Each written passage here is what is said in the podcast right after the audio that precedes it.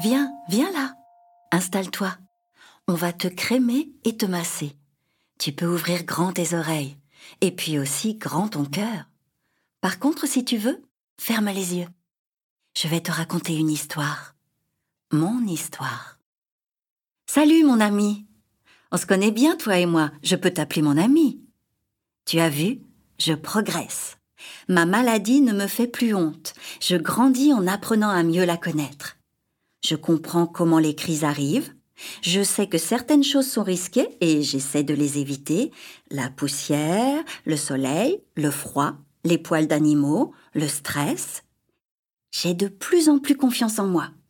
D'ailleurs, j'ai des rêves de plus en plus fous. Je rêve d'aventure. Ce que je voudrais par-dessus tout, c'est découvrir ce qu'il y a de l'autre côté du lac vert.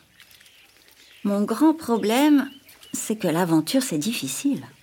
Je ne pourrai jamais traverser le lac en nageant, trop de grosses vagues. Je ne pourrai pas y aller à pied à cause des animaux sauvages que je risque de rencontrer, les crocodiles par exemple. En fait, voilà, la seule façon de vivre mon rêve, c'est de m'envoler. Survoler la plage, la forêt et le lac vert, et puis filer tout là-bas au loin.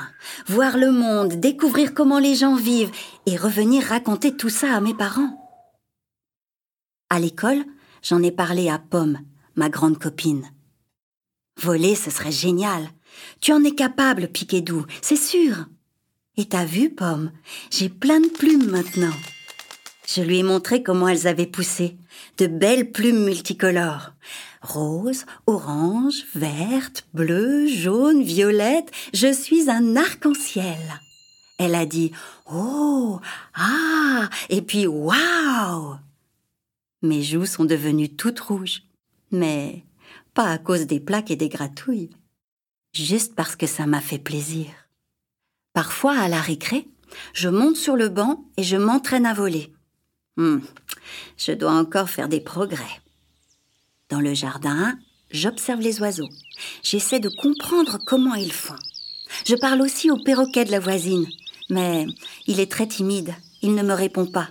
Il répète juste Piquedou, Piquedou et rien d'autre. C'est pas grave. Ça prendra le temps qu'il faut, mais j'y arriverai. Un jour, je volerai. En attendant, je ne fais plus que ça. Dessiner Piquedou qui vole dans les airs, les plumes dans le vent. Et je prépare aussi une surprise pour mon doudou. Oups. Mais ça, c'est une autre histoire, celle que je te raconterai demain.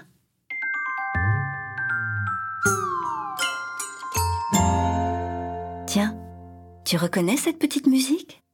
C'est la musique de la douceur et du câlin. Les trois petites notes qui murmurent. Alors, est-ce que ça t'a fait du bien? Je te retrouve demain pour un autre massage et une autre histoire.